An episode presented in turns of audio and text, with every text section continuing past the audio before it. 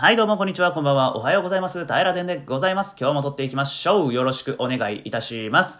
今日はですね、えー先日配信されました、危機開会明快辞典第45巻の命名の中から、えーお話をね、展開していければと思います。現在時刻が、えー2月の14日、バレンタインデー午前10時50分です。はい。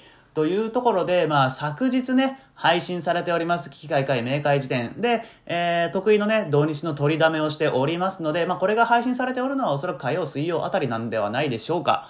というところでね、今回は、あのー得意技のね、えーっと、命名から聞くという手法に出てますんで、えー他のね、ことのソノリティ、えーオープニング、もろもろは全く聞けてない状態でお話ししております。なんでね、その辺の齟齬がありましたら、えーまあ見逃してくださいというところを、まず最初にお願いしたいと思います。で、その45巻でね、取り上げられた、えー命名、えーありがとうございます。私のね、命題を今回も取り上げていただきましたんで、まずね、この命題をお話ししていきたいと思います。命題、えーこれ読みなよ。嬉しげに貸した一押し本の帯が無様に剥ぎ取られて返却された時の感化不能な価値観の相違に名前をっていうところですね。まあ簡単に言うと友達に貸した本帰ってきた時に帯がなくなっちゃってるぜっていう現象です。これね、えー私はね、あの、加害にもなったことあります。加害、被害両方ね、あります。これに関しては。えーっと、これね、この命題を挙げるときにもう一個思いついてた命題があって、まあこれもね、ちょっとまあ貴重な命題ですんで、またどっかでね、挙げたいと思うんですけど、あの、友達から借りた本、全然面白くない現象に名前をっていうところなんですよね。これ言っちゃうとすごい失礼なんですけど、借りた本って、あの、面白くなくないですか？うん。面白くないんですよ。友達から借りた本って、原則。あのーなんで面白くないかっていうと、まず、僕はね、えー借りた本はあの汚しちゃいけないっていうのが念頭にね、あるんで、まず本に集中できない。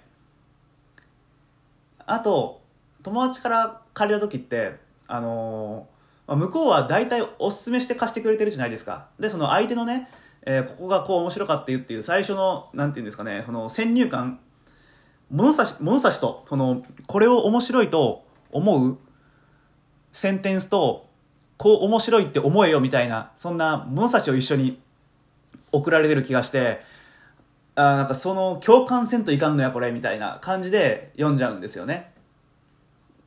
で、それを、やっぱ借りるってタダで借りるじゃないですか。無料で借りるわけじゃないですか。なんで、まあ返すときはお礼の意味を込めて面白かったよって言わんといかんっていう、そのなんか面倒くささがあるんで、まああんまりね、借りた本っていうのは、うん、僕好きじゃないんですよね。っていうのも命題にしたいなと思いました。一方でね、あのー友達におすすめされて自分で買った本っていうのは、まあ自分で買うぐらいだからある程度納得してるんですよ。なんで、えーお金を出してね、あ読んでやろうって意気込むわけなんで、やっぱ店に削る分集中して読めるんで、やっぱ借りると買うじゃね、えー同じおすすめされた本でも全然違うなっていうふうに平殿は思ってます。はい。ですね。で、えーっと、どんな話してましたっけね。つい10分ぐらい前に聞いたばっかりなんですけどね。ああ、そうそうそう。あのータイタンさんがね、僕これ、信じられなかったんですけど、陳列価値なしっていう風に、これってどういう意味だったんですかね。本には、その、陳列する価値がないみたいな言い回しだったってことですかね。うん、まあそういう風に僕はごめんなさい、聞こえたんですけど、いや、陳列価値めちゃくちゃあるでしょ、本なんて。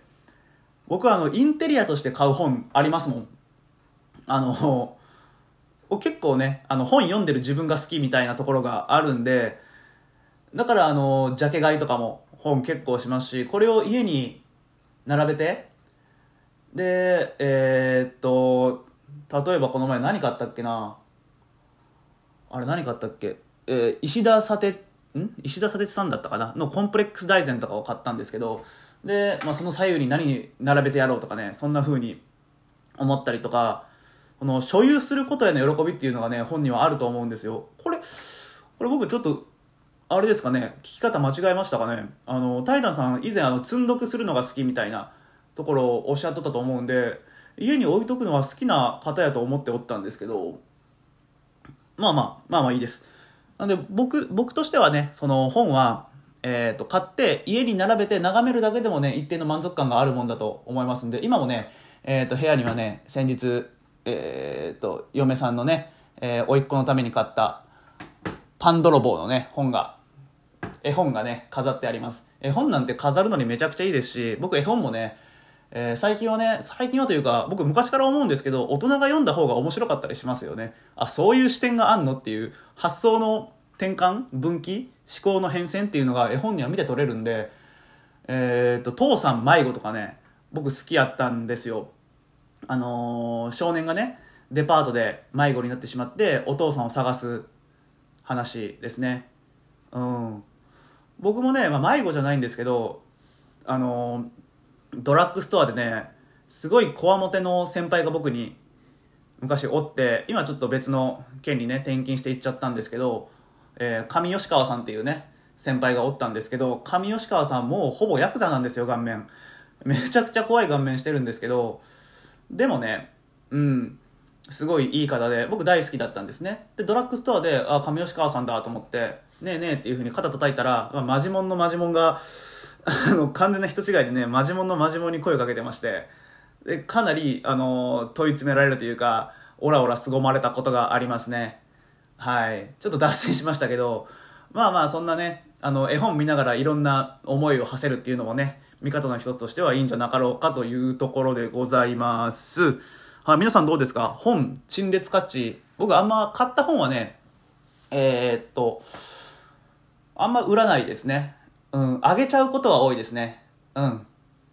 あげちゃうこと多いです。読んだ本を、もうあげ、あげるってよくないですか？本をあげるって。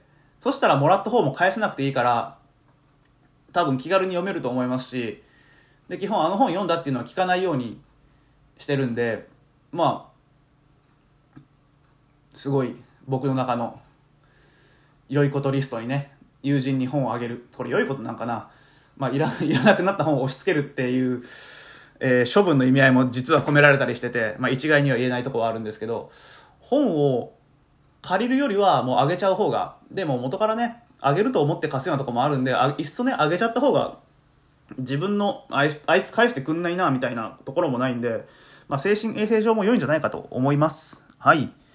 で、僕は、えっ、ー、と、本は、陳列価値ありの超並べたい派なんで、えー、大事に扱いたいなっていうところです。で、これ結局ね、あのー、命名で、えー、帯がなくなることに関しては、えー、神隠しっていう風に表現されてますね。友達に貸した本が、えー、帯がなくなって帰ってくる。これは神隠しだよって。あのね これ聞いてね、これ、タイタさんとか玉木さんがおっしゃっとって、平でもこれ納得しないだろうなっていうふうにね、おっしゃっとったんですけど、これ僕はね、あの、神隠し、好きですよ。すごく。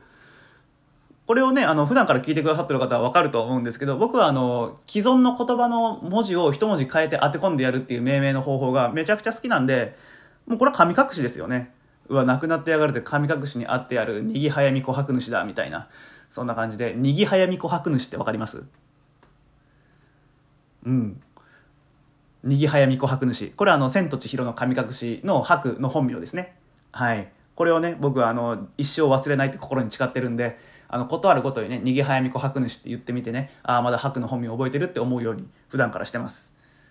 あとあの、もう忘れちゃったんですけど、ムスカの本名、風の谷のナウシカえ？違う違う。天空の城ラピュタのバルスで吹っ飛ばされる、えー、ムスカのね、えー、本当の名前、なんとかなんとかウルラピュタっていうのがあったと思うんですけど、あれもね、えー、つい先日まで覚えておったんですけどね、今回ね、えー、と忘れちゃったんで、今からムスカの本名を、えー、と、ネットで調べていきたいと思います。ムスカ、本名。ムスカの本名は、えー、ムスカの本能は、本名は、ロムスカパロウルラピュタですね。はい。ロムスカパロウルラピュタ。で、シータの本名は、リュシータ・トゥエル・ウル・ラピュタなんでね、基本的にウル・ラピュタですね。タイラデン・ウル・ラピュタですね。えー、えー、っていうところと、にぎはやみこ白主を覚えて皆さん帰ってもらいたいですっていう話で脱線一旦終わらせまして、で、神隠しの話に戻します。はい。で繰り返しですけど、神隠しめちゃくちゃ好きです。はい。なんで、文句なしの良い命名だなと思うんですけれども、あのー、まあ、ほんとね、いかんせん、あのー、彼らのね、命名に対するね、えー熱量はね、日に日に右肩下がり。で、まあ、突発的に盛り上がった回だけ、うわっと、面白かったっていう風にやるんでね。いいです、いいです。あの命名に関してはね、私がね、しっかり下支えさせてもらいますんで、あなた方の、あなた方のつった言い方悪いね、えータイタンさんと玉置さんが、どんなにテンションが下がろうが上がろうが、私がそこでね、しっかり支えてますんで、命名というコンテンツは、えー永久に不滅でございます。ね、これね、命名大好き、かつ平殿大好きな皆さん、今聞いてくださってる皆さんはきっとそうやと思うんですけど、安心してください。命名は私が終わらせません。はい。というところで、あの、今回ね、命名がね、なんと6分27秒しかなかったっていうところはね、もう信じられないことでしたね。ええ。ええもう神隠しっていう命名にね、至るまでね、えーまさかね、えー5分弱でね、至るっていうのは、この驚異的な速さ。えー、31分33秒から命名が始まりましてね、えー38分ジャストに命名が終わりました。6分27秒でございます。いやーね、もうね、91分ぐらいおそらく今回配信あったと思うんですけど、うち6分ですからね。はい。まあ、6割91したらパーセンテージがね、出るんでね。えっ、と、9、違う違う、6割る91は、えっ、と、6.5%ですね。えっと、命名は、え今回の危機械会明快辞典第44巻、違う45巻トータルで、えー、6.5%、6.59なんで6.6%ですね。